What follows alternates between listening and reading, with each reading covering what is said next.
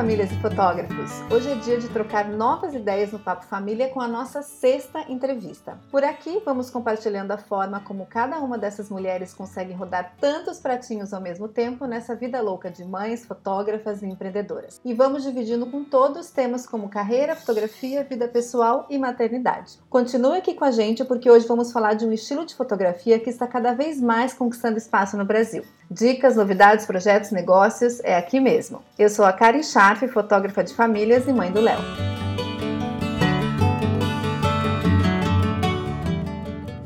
E você sabe da novidade da Digipix? É o DigiPass, é como um passaporte para os apaixonados por fotografia que desde outubro vem oferecendo descontos em todo o site. Já tivemos a escala de 20%, a de 15% e até o dia 24 de novembro tem 10% de desconto em tudo. E tem mais: 54 pontos de retirada grátis em 40 cidades para você se livrar do frete. Olha quanta coisa boa! Dá um pulo no site direto para conferir tudo e já programar suas encomendas de Natal.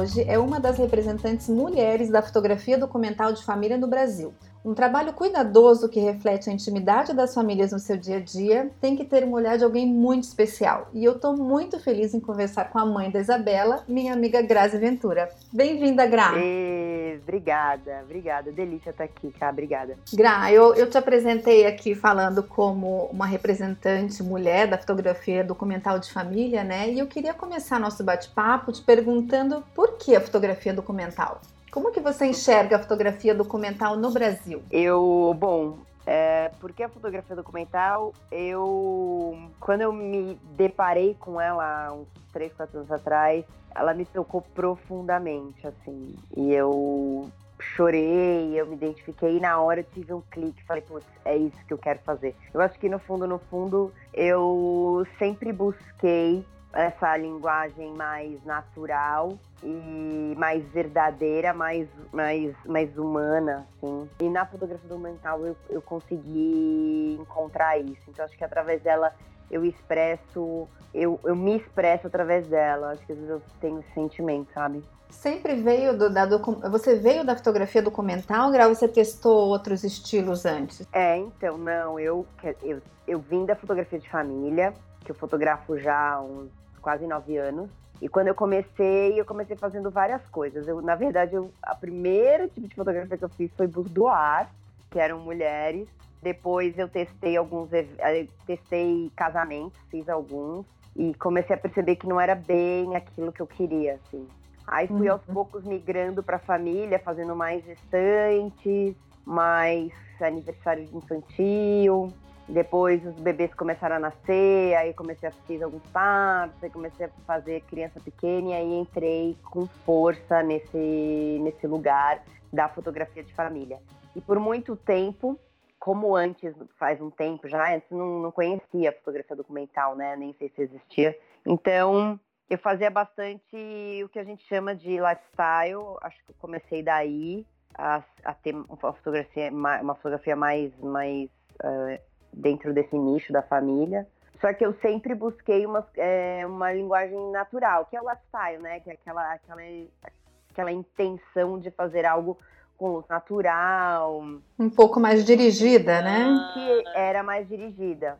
Mas eu nunca fiz estúdio, por exemplo, entendeu? Uhum. Então, assim, é, eu, já, eu acho que no fundo eu já buscava uma. Eu já tinha essa vontade de fazer uma coisa mais solta, mais do dia a dia da família. E aí quando eu e aí a fotografia documental veio como resposta mesmo. É porque o lifestyle ela tem essa pegada um pouco mais dirigida, né? A gente tem um objetivo mais claro com ela e a documental é essa coisa do registro autêntico ali do que está é acontecendo diferente. na hora, né?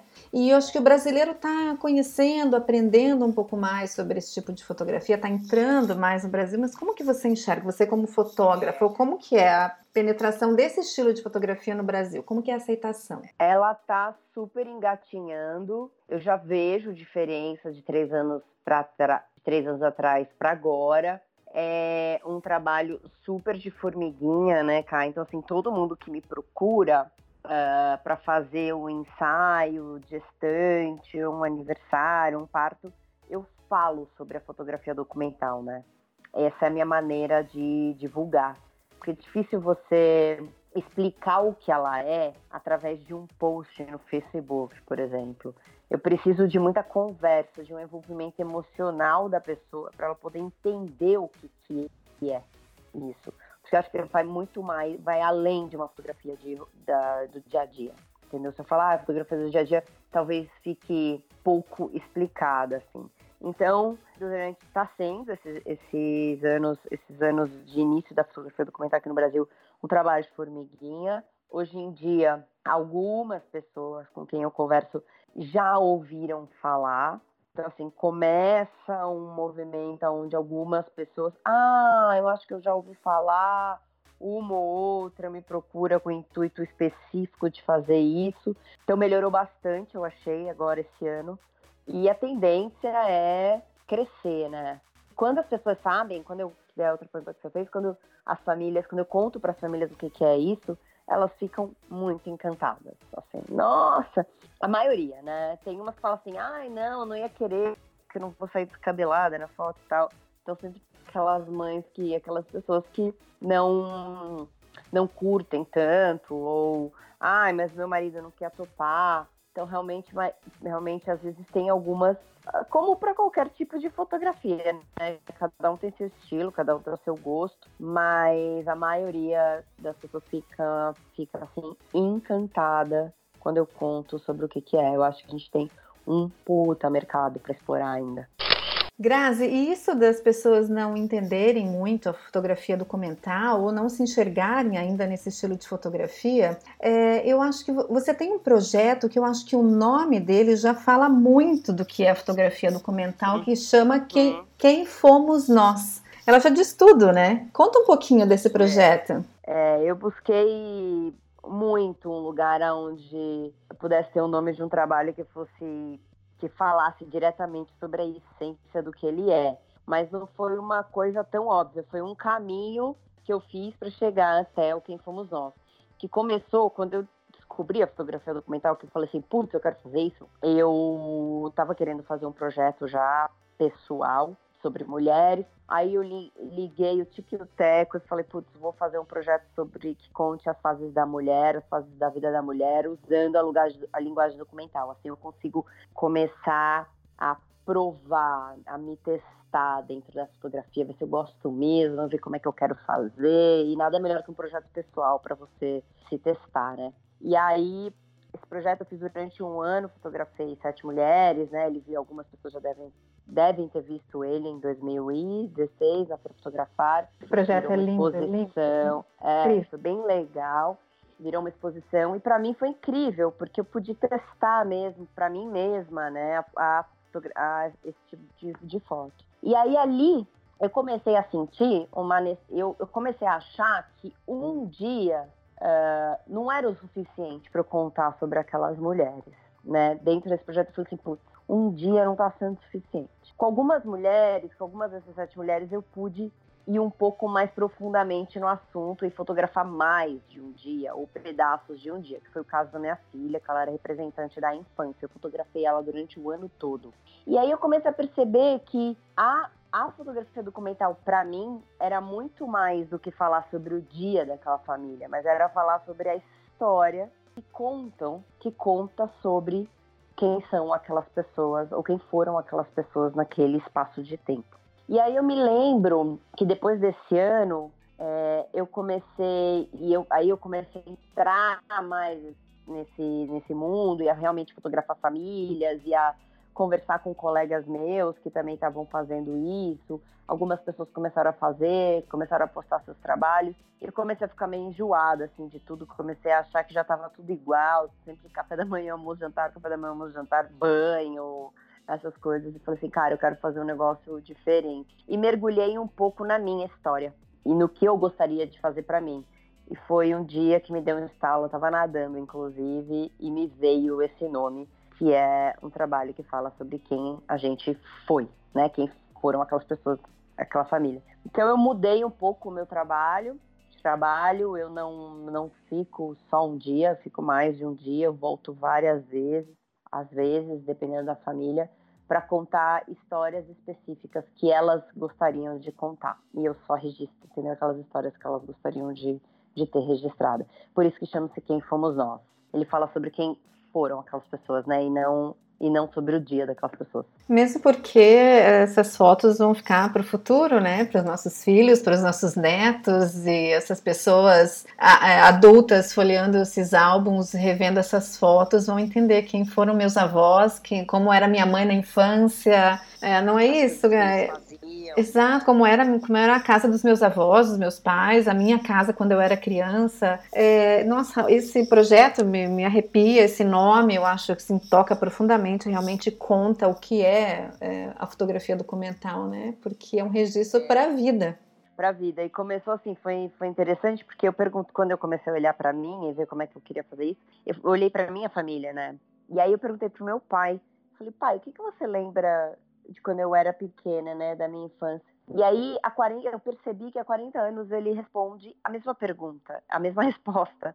Ele fala, pô, eu me lembro de quando a gente ia na, na feirinha hippie e, e você pedia para mim um balão, que foi uma, uma das primeiras palavras que eu falei, e ele falava que eu falava assim, né, balão, balão, papai, balão. Uhum. E eu fazia com o dedinho assim, só um, só um. E eu tenho, e a minha mãe tem várias fotos minhas e do meu pai comprando balão, brincando com os balões e tal.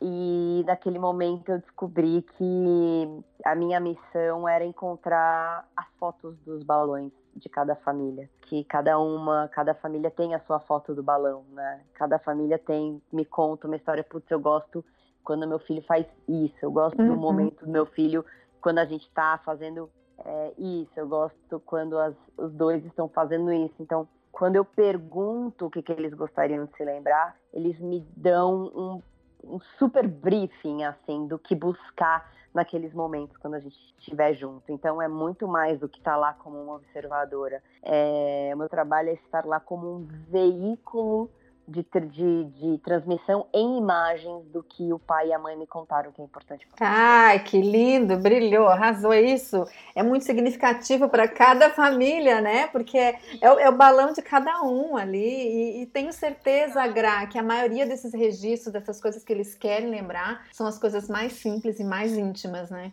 Isso, e assim, e eu, então você saca que, na verdade, o dia a dia, a rotina, é só o pano de fundo, entendeu? Não tô ali é. para fotografar o almoço, o jantar ou o banho. Eu até faço, até fotografo isso, mas isso não é o mais importante. Mais não importante é, é o que a família me diz que é importante. Exatamente. Então, essa é a diferença do, do meu trabalho. E aí você já engata para um projeto de acompanhamento anual que você tem feito, né? Porque a gente que trabalha mais em estúdio, que faz lifestyle também, nós temos projetos eh, por tempo definido, assim, semestral ou, ou até é, no, durante o ano, mas pequenos encontros, assim, e muito ritmados, muito característicos dessa fotografia de estúdio ou lifestyle. Mas você está com um projeto de acompanhamento anual de fotografia documental, né, Gra? É, porque daí disso o céu é o limite, entendeu? Quando eu comecei a fazer isso, falei, pô, já que é importante o almoço de sábado,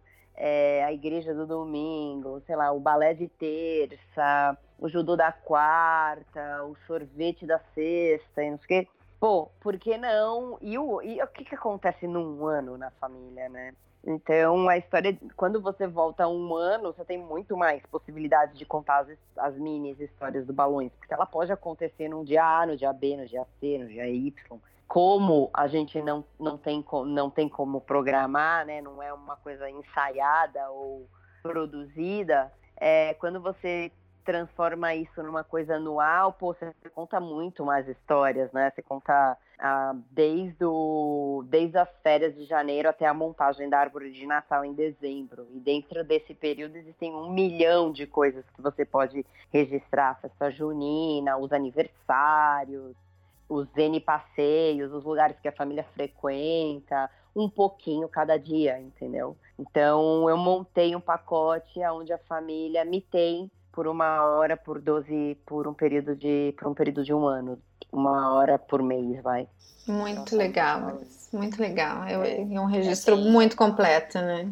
É é bem bem interessante. No final fica um projeto incrível assim você acha que tem poucas mulheres na fotografia documental de família no Brasil? É uma percepção minha, uma sensação, sou eu que não conheço tantas, mas fotógrafa documental de expressão mesmo, que eu acho que representam muito bem, eu conheço você, Grazi. Existem outras mulheres fazendo isso? Eu acho que existem sim, uh, mas como no mundo todo, é, muitas profissões ainda são dominadas pelo sexo masculino, né? Uh, eu não saberia te dizer se tem mais ou se tem menos, mas o que eu sinto é que nós, assim, a gente tem uma vantagem, eu acho, as mulheres de entrar nesse mercado, porque a gente entra muito na intimidade da família, assim, e por algum motivo as famílias sentem melhor, assim, talvez elas se sentem a mãe, se sente mais, talvez mais aberta, a abrir a porta para ela, para uma mulher, e passar um dia inteiro ou várias horas com ela e com os filhos dela rolando no chão, talvez, do que com um fotógrafo homem. Eu sinto que talvez para isso a gente tenha, a gente tem uma pequena vantagem aí. Eu sinto isso, mas porque é uma questão de bem intimidade. Óbvio que se uma família tiver mais intimidade com um fotógrafo homem, também não é problema nenhum. Mas não saberia te dizer. Eu sei que Estados Unidos a, a, a, principal fotógrafa é uma mulher, né, a Kirsten, e, e a DFA, que é, o, é uma associação bem legal, ela é liderada por três mulheres, e são todas fotógrafas documentais de família. Então, é um super lugar para a gente estar. Grazi, vamos falar agora da maternidade, que é o, o, o tema principal aqui do bate-papo com todas essas mulheres e como a gente concilia tudo isso. Você tem uma boneca na sua vida chamada Isabela. Ela está com quantos anos? Ela tem 10. 10 anos. E como é que foi a chegada dela? Você já era fotógrafa? Você se tornou fotógrafa depois? Como que é? Você morava no Canadá, né? Ela nasceu lá? Eu larguei a minha primeira profissão. Eu fui publicitária, me formei em publicidade durante muito tempo. Fui, trabalhei 10 anos na, na publicidade, estava cansada, não queria, queria fazer uma transição de carreira e me mudei para o Canadá para estudar fotografia. Já sabia que seria fotografia. Aí, quando eu me mudei, casei e engravidei logo depois. Foi meio que tudo junto, assim. Eu virei mãe e fotógrafa ao mesmo tempo. É, eu estava estudando quando eu engravidei, estava grávida, depois ela nasceu e ela meio que foi a minha primeira modelo, né? Então eu usava ela como teste e ali é que eu comecei a me questionar quais eram as histórias que eu gostaria que a Isabela se lembrasse do porquê que eu estava fotografando o que eu estava fotografando, né? E quais eram as coisas que eu gostaria de deixar de legado para ela como em termos de fotografia. Então, foi muito importante, eu acho que foi absolutamente assim influenciador o fato de eu ter virado mãe, fotógrafa e hoje eu sou fotógrafa de família, né? Então acho que teve tudo a ver, assim, foi foi um, fui liderada por, por isso, pela maternidade. E no Canadá, você fotografava também profissionalmente ou você passou esse período no Canadá mais estudando? Eu fiquei, eu era residente lá, né? Eu fiquei, morei cinco anos lá e o curso de fotografia que eu fiz foi um ano e meio, durou. Então, assim, eu trabalhei, trabalhei, trabalhei como publicitária no começo ainda e depois, quando eu comecei, no meio do meu curso de fotografia, que eu já tinha um pouco mais de base, eu trabalhei para dois, fiz dois, dois trabalhos com dois fotógrafos diferentes e fiz alguns trabalhos para mim. Então, os meus primeiros trabalhos pagos eu fiz lá já. Fiz, um, fiz dois casamentos, fiz alguns ensaios. E como que era essa rotina fora do teu país natal, com uma, um bebê e trabalhando e morando? A sua família não estava lá? Só você, não, só você, seu marido e Isabela. Isso. No começo foi mais foi eu fiquei me dediquei um ano a basicamente estudar no primeiro ano da Isabela e ficar com ela. Depois eu quando ela começou a ir para para a escolinha, quando ela tem um ano, porque lá o Canadá é outra história, né? Acho que a história mais difícil foi quando eu voltei pro Brasil. Mas no comecinho ela ia para creche o dia todo, que lá no Canadá não existe essa história de meio período. Então, uhum. realmente, ela ia para escola o dia todo, sei lá, das nove às cinco. E eu fazia os meus projetos nesse período. Depois, no final do dia, o pai dela chegava, ficava com ela e eu ia para a faculdade. Então, funcionava bem. A tua rede de apoio era a escola e o, e o marido. E, e o marido, assim, era muito comecinho, então foi bem dava para dava para organizar. Difícil foi quando eu voltei para o Brasil em 2012, que eu me separei, e uhum. aí eu voltei para cá em 2012 e precisei realmente agarrar com unhas e dentes e recomeçar de verdade a carreira do zero de fotografia, né? Uhum. E sendo uma mãe solteira. Mas Entendi. aí aqui eu tinha avó, as duas avós, paternas e, e a paterna e a materna, que me ajudaram. Sem elas eu não teria conseguido fazer o que eu fiz, entendeu? E com muita determinação também, eu acho.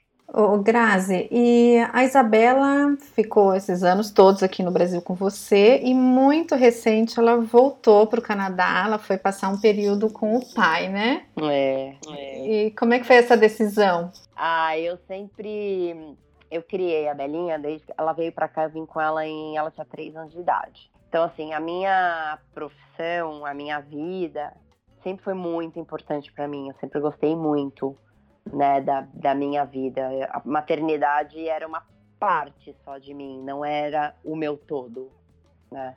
Então, eu sempre eu criei ela com com ela vendo o quão o quão importante é quando a gente gosta do que a gente faz e ela sempre teve muito orgulho disso, né? Então, eu deixei ela muitas vezes para ir trabalhar, sempre deixei ela para eu ir trabalhar é, nunca fiz o contrário. Nunca não fui trabalhar porque eu tinha ela.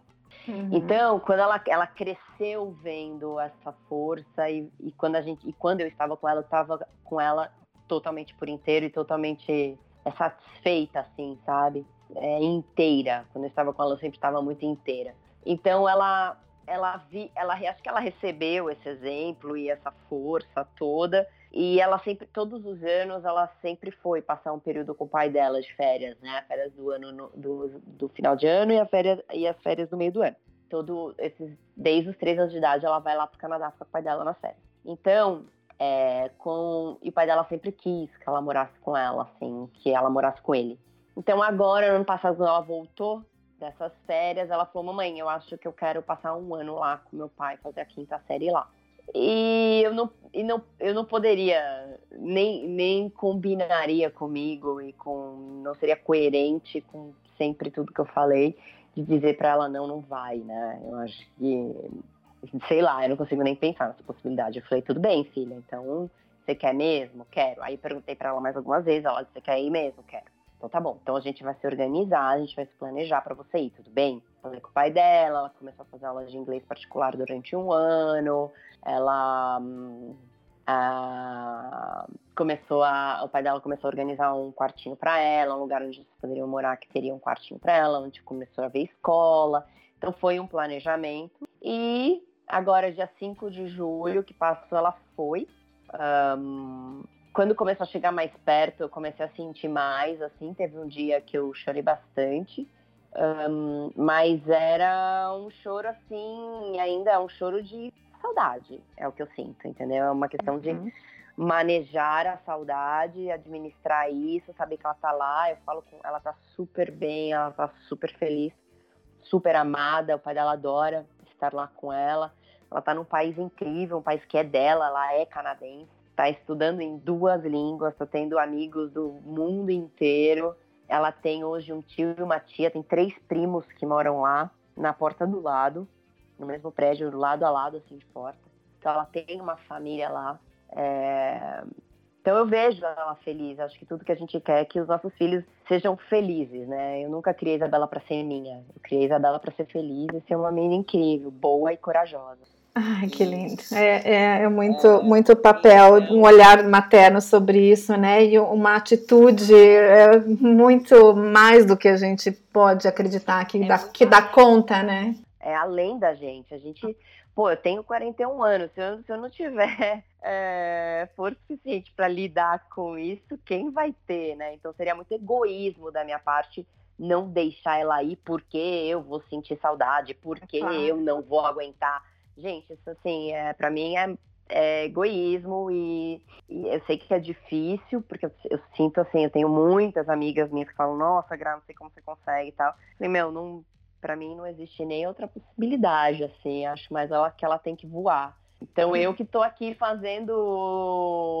rebolando, né? Para lidar com essa saudade e para visitá-la. Devo estar tá indo para lá semana que vem, já era para eu tá ter ido até, mas não consegui por motivos práticos até. Então eu devo estar tá indo, indo semana que vem. No meu, nas, nos meus, nas minhas redes sociais vocês vão vão acompanhar de pertinho esse reencontro, porque faz quatro oh, meses. Que, que saudade! Grazi, saudade é uma coisa que está na nossa pauta aqui, mas em vez de falar de saudade, porque a gente já sabe, entende, imagina o quanto dói essa saudade, é, eu queria falar um pouco sobre isso de você é, se posicionar dessa forma em relação à sua filha, ao futuro dela, as coisas que você deseja para ela. E eu encontrei nas suas redes sociais um texto em inglês que eu gosto muito, eu traduzi ele aqui, eu quero ler, porque eu tenho certeza que você vai se enxergar nele, foi você que postou, mas talvez outras mulheres uhum. possam refletir sobre isso também. Uhum. Uh, seus filhos não são seus filhos, eles são filhos e filhas da vida que anseia por si mesma. Eles vêm através de você, mas não de você. E embora estejam com você, ainda assim não lhe pertencem você pode dar a eles seu amor, mas não seus pensamentos, pois eles têm os seus próprios pensamentos. Você pode abrigar seus corpos, mas não suas almas, pois suas almas habitam na casa de amanhã que você não pode visitar nem mesmo em seus sonhos. Você pode se esforçar para ser como eles, mas procure não torná-los como você. Gente, quando eu li isso, assim, me emocionou profundamente. É, esse texto é um poema, né? É de, um, de crianças de Khalil é, Gablin, é isso? Aham. Uhum. É, ele é maravilhoso porque mostra realmente que a gente pensa que os filhos são nossos, mas eles são para o mundo. E, e, essa forma de você se posicionar em relação ao futuro da Isabela tem, vai, vai, muito em linha com o seu pensamento e com esse texto que você publicou, que é de uma sensibilidade, de uma verdade absoluta. Lindo. É, e é isso, né? Acho que a gente tem que ser isso, isso tem a ver, isso influencia até no trabalho que eu faço, no que eu acredito, nas verdades que a gente, na força que a gente tem que ter é, dentro da gente, porque eu estava até conversando com uma amiga minha, ela falou assim, ai, não consigo lidar com esse caos, com essa coisa, com essas, com essas mudanças, a gente fica tentando evitar mudança, eu sempre fui muito da mudança, ela estava falando isso para mim, aí eu falei assim, ó, a estabilidade é a gente, a estabilidade está dentro da gente. Enquanto todo o mundo estiver mudando e o mundo muda, tudo muda é, o tempo todo no mundo, né? Já dizia Lulu Santos. Um, a gente estando estável e, e, bem ancorada dentro da gente, a gente pode estar tá preparado para qualquer coisa. E eu acho que a Belinha entendeu isso muito desde muito pequena, né? E, e por isso que ela se banca e por isso que ela bancou, ela mesma bancou, né? Quando eu conversei com uma amiga minha, eu falei assim, meu Deus, a minha filha decidiu ir embora, ela virou pra mim assim, quem que você acha que ensinou que ela pode fazer isso? Quem uhum. que passou isso para ela? Então, nós passamos isso para os nossos filhos de alguma forma quando a gente está ancorado na gente mesmo e na nossa própria vida, né? Então, foi sempre isso que eu que eu falei para ela e a saudade, ela sempre vai existir. A saudade é gostoso, é gostosa. Pode ser uma coisa gostosa e feliz e calma. Ela só é.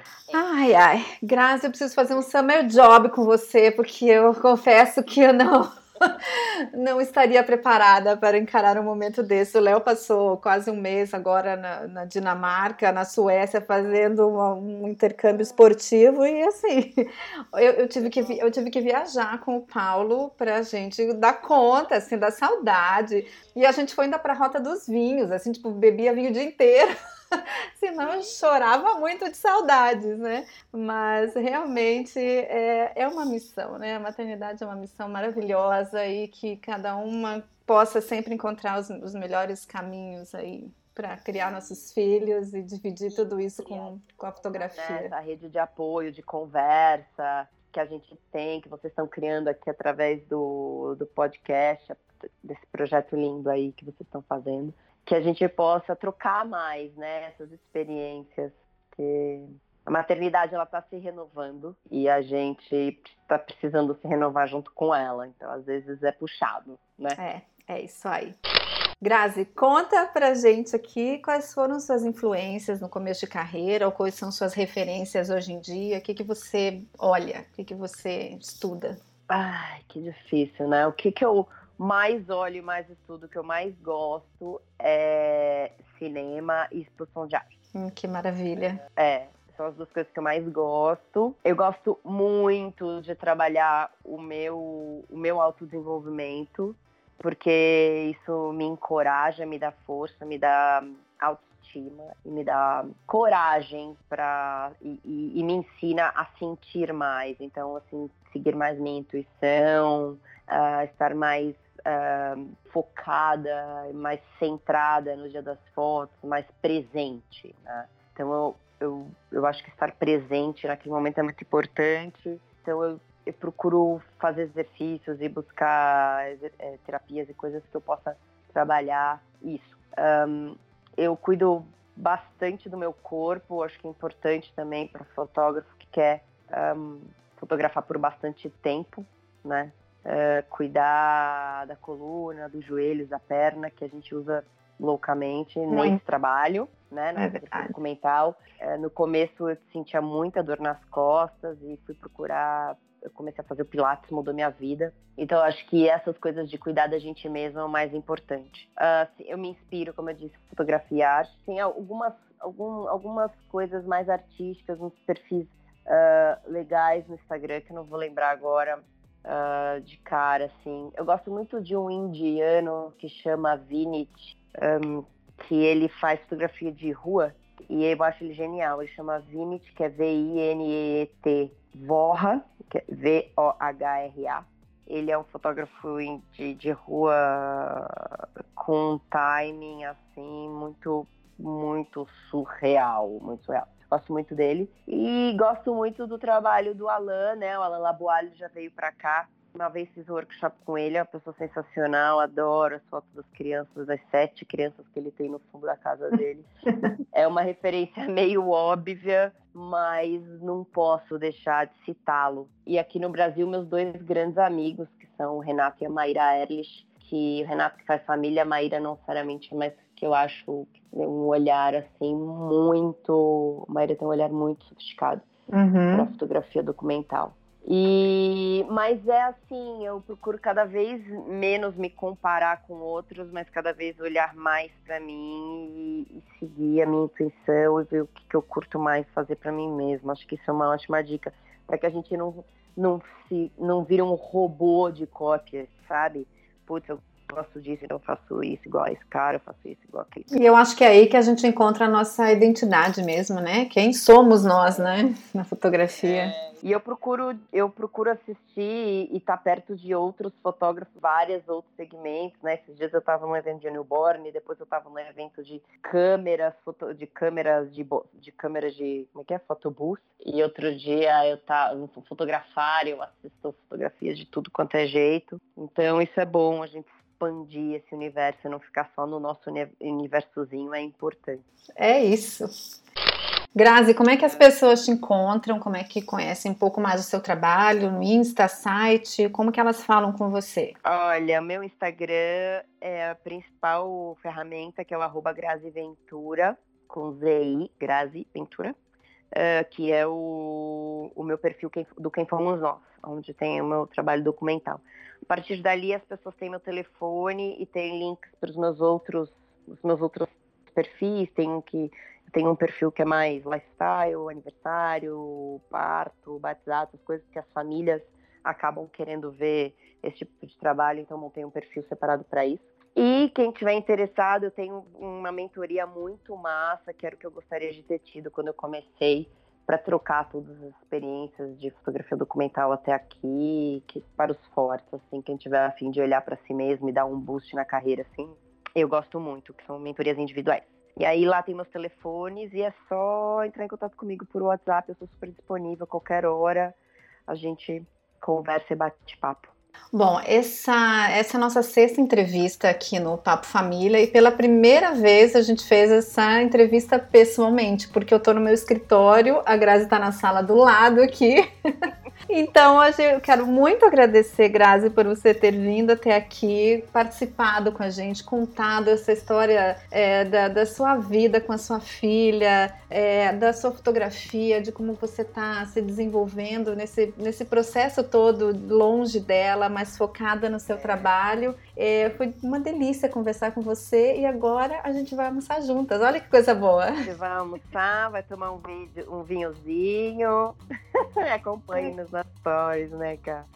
É isso aí, Grazi. Muito obrigada por ter participado com a gente. Um beijo gigante, adorei. Beijo, tchau, gente. Até a próxima. Tchau, até.